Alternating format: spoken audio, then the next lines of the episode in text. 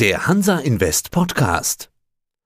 Hansa Invest. Clever investieren in Fonds. Der Hansa Invest Podcast. Börsenradio Network AG. Die Expertenmeinung. Guten Tag, liebe Börsenradiohörer. Hier spricht Klaus Lehr.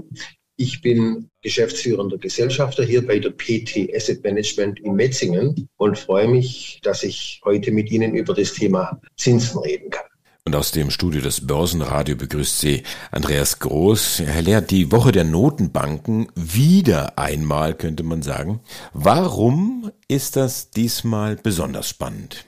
Gut, da muss man ein bisschen, ein bisschen ausholen. Die ganze Situation, die ganze Zinssituation, natürlich in Verbindung mit der Inflation, ist ein spannendes Thema, weil wir ja immer noch nicht wissen, wie die Geopolitik sich entwickelt, mit China, mit dem latenten Risiko, vielleicht in Taiwan einen Angriff zu starten, wie lange der Krieg in der Ukraine noch geht, wie lange es Lieferknappheiten gibt und so weiter, alles was bekannt ist, wie lange zieht sich das und wie lange bleibt die Inflation hoch. Jetzt gepaart auch noch natürlich mit hohen Lohnforderungen in Deutschland, Eisenbahn und so weiter. Das braucht man nicht näher drauf eingehen. Das ist auch bekannt, was natürlich auch alles irgendwo preistreibend wirkt. Und dann haben wir speziell jetzt aus der vergangenen Woche die Situation, Schuldenobergrenze in USA, die genehmigt werden musste, die auch genehmigt wurde, was aber auch natürlich Folgen hat für die Zinsmärkte, für die Situation, für die Unternehmen, für die Refinanzierung der Unternehmen, für die Geldmenge, die im Umlauf ist. Das ist alles sehr komplex, hängt alles sehr zusammen. Und in dieser ganzen Gemengelage gibt es Erwartungshaltungen an die Notenbanken, egal ob die Fed oder die EZB jetzt, was die mit den Zinsstätten machen. In den USA erwartet man, dass eventuell eine Zinspause stattfinden könnte. Wir hatten einen erfreulichen Arbeitsmarkt in den USA. Dennoch gibt es dort Risiken. Man muss sehr genau abwägen. Als Notenbank bremst man die, die Märkte weiter aus, indem man das Geld weiter verknappt. Es findet ja jetzt schon statt durch das, dass sich der Staat refinanzieren muss. USA muss eine Unmenge an Anleihen ausgeben, die dann von den Banken gekauft werden oder auch vom privaten Sektor. Die Notenbank kauft ja zunächst einmal keine Anleihen. Das heißt, dem Markt werden liquide Mittel entzogen und das führt einfach zu Spannungen. In Europa ist es so, dass man ziemlich sicher einen weiteren Zinsschritt erwartet mit 0,25 Prozent nach oben, um einfach der Inflation entgegenzuwirken, obwohl wir schon leichte rezessive Tendenzen haben, die natürlich auch äh, belegt werden oder mit einer hohen Wahrscheinlichkeit weiterlaufen, wenn man die Zinsstruktur anschaut.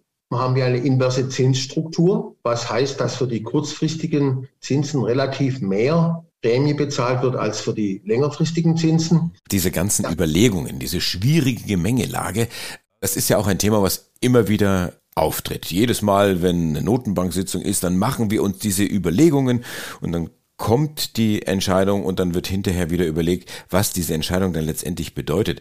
Ich will mal so ein bisschen mit dem Augenzwinkern sagen, was bringen eigentlich diese eifrigen Vorüberlegungen, wenn die Notenbanken durchaus überraschen können? Klammer auf, wie Kanada, wie Australien, Klammer zu. Was bringen die Überlegungen von, von den Investoren, von den Profis im Vorfeld? Ja, da haben Sie schon recht. In einer gewissen Weise läuft das Spiel mit der Schuldenobergrenze zwischen den Republikanern und den Demokraten ja immer so ab. Mit einer hohen Wahrscheinlichkeit rechnet man, dass, dass es zu einer Lösung kommt. Denn wenn USA zahlungsunfähig wäre, das wäre ja eine Katastrophe. Von daher wissen die auch, was das bedeutet, wenn sie sowas platzen lassen würden. Aber man weiß es halt nie. Man muss da immer mit Wahrscheinlichkeiten rechnen, mit Wahrscheinlichkeiten umgehen. Das ist das eine. Aber die Wirkung, die ist jetzt schon eine etwas andere, weil vor zwei Jahren konnte man davon ausgehen, dass die Notenbanken eingreifen. Da hatten wir ja eine andere Zinssituation, eine andere Zinspolitik. Aber jetzt bei dieser Zinslage, äh, sich neu äh, zu refinanzieren, da hat man schon überlegt, wie wird es stattfinden und wie wirkt sich das in dieser Gemengelage aus auf die, auf die US-Wirtschaft und demzufolge natürlich auch auf die europäische Wirtschaft. Und wenn wir jetzt schön nach China schauen, dann haben wir ja dort eine rückläufige Wirtschaft. Und das alles zu subsumieren, zu bewerten, das ist schon eine neue Situation. Jetzt hatten Sie die Zinskurve angesprochen. Ich will es mal so versuchen zusammenzufassen. Leihe ich mir Geld für einen kurzen Zeitraum, dann ist das Risiko sicherlich für den Gläubiger überschaubarer als bei jetzt ganz langen Strecken und das zeigt sich dann normalerweise ja auch an den Zinsen oder entsprechend Risikoaufschlägen, ganz wie man will. Aber derzeit sieht das Bild ja ganz anders aus. Mit was für Folgen? Ja, beleuchten wir mal die inverse Zinsstruktur auf der einen Seite für die Anleger das heißt, es ist natürlich für die Anleger, ist es attraktiver, sich jetzt kurzfristiger zu binden und die ganze Situation abzuwarten, weil ich bekomme ja kurzfristig mehr Zinsen als für eine lange Laufzeit. So, das heißt, ich bin da ein bisschen beweglich. Man wird sich jetzt nicht lange binden, man wird eher kurzfristige Anleihen nehmen. Und jetzt auf der Finanzierungsseite, also für die Unternehmen, ist natürlich die kurzfristige Mittelbeschaffung, Betriebsmittelkredite und auf ein, zwei Jahre sich zu refinanzieren, teuer und es ist schlecht einzuschätzen, wie sich die Zinssituation entwickelt. Soll ich mich jetzt länger binden? Soll ich mich nicht binden? Es gibt eine gewisse Spannung und, und das, das ist einfach eine gewisse Unsicherheit und die wirkt sich hauptsächlich auf Wachstumsunternehmen, auf die klassischen Wachstumsunternehmen, also Tech-Unternehmen, jetzt natürlich auch auf die ganze Branche Clean Energy Unternehmen, die im regenerativen Bereich sich bewegen, dort wachsen wollen. Da fehlen Gelder.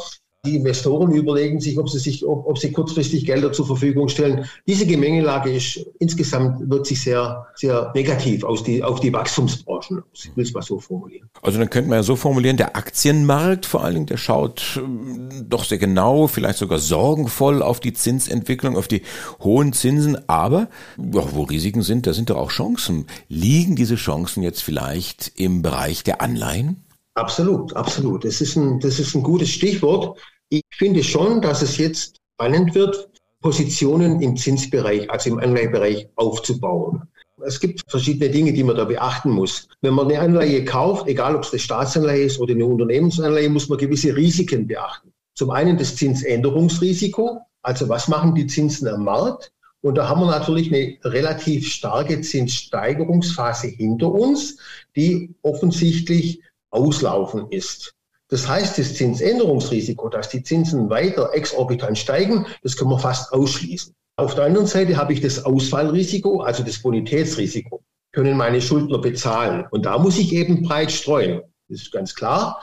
Wenn ich in Unternehmensanleihen und Staatsanleihen breit auf der Welt streue, auch alle Währungen berücksichtige, das muss ich ja auch, wenn ich etwas höhere Zinsen erreichen möchte als im Euro-Bereich. Da muss ich ja nach England schauen, da muss ich nach USA schauen, muss ich in Emerging Markets schauen, dass man einfach höhere Zinsen bekommt.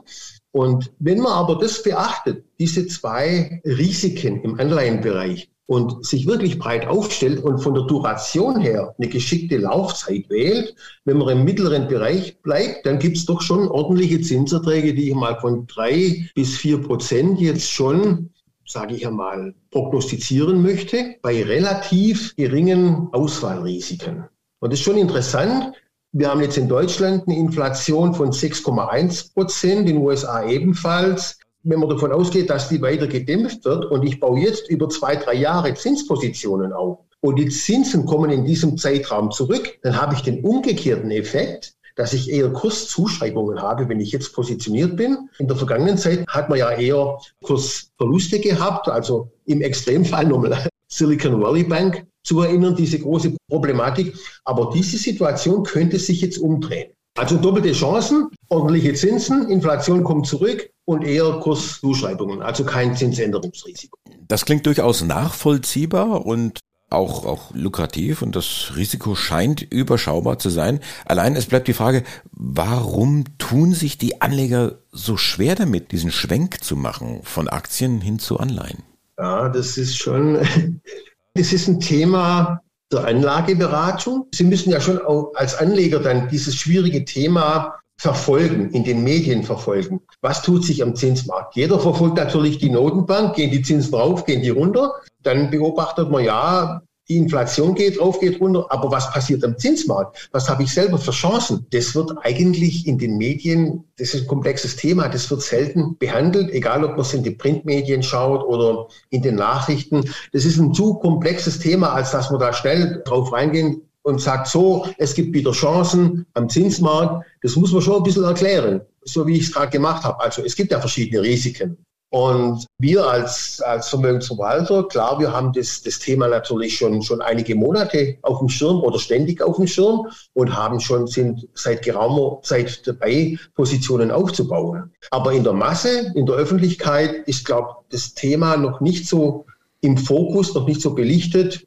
Ist schon gut, wenn man gute Berater an seiner Seite hat. Oder ich denke, sagen wir es mal so, man müsste da schon eine gewisse Eigeninitiative ergreifen und die findet eben häufig so statt, dass gewisse Bankengruppen in die Werbung gehen und für gewisse Phasen für fixe Beträge attraktive Zinsen auf Tages- oder Festgeldern anbieten. Aber das ist ja nicht das, was man will. Wir wissen ja, dass das oft Angebote sind, um Kunden zu gewinnen, möchte ich das gar nicht bewerten, kann man machen.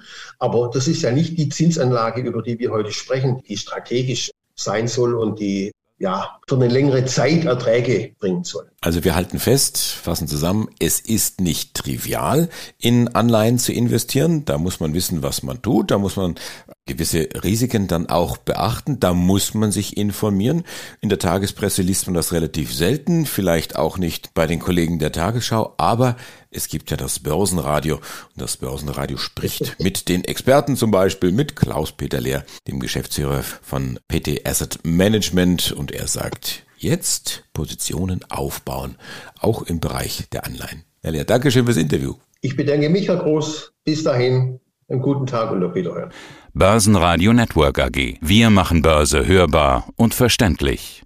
Das war der Hansa Invest Podcast. Clever investieren in Fonds.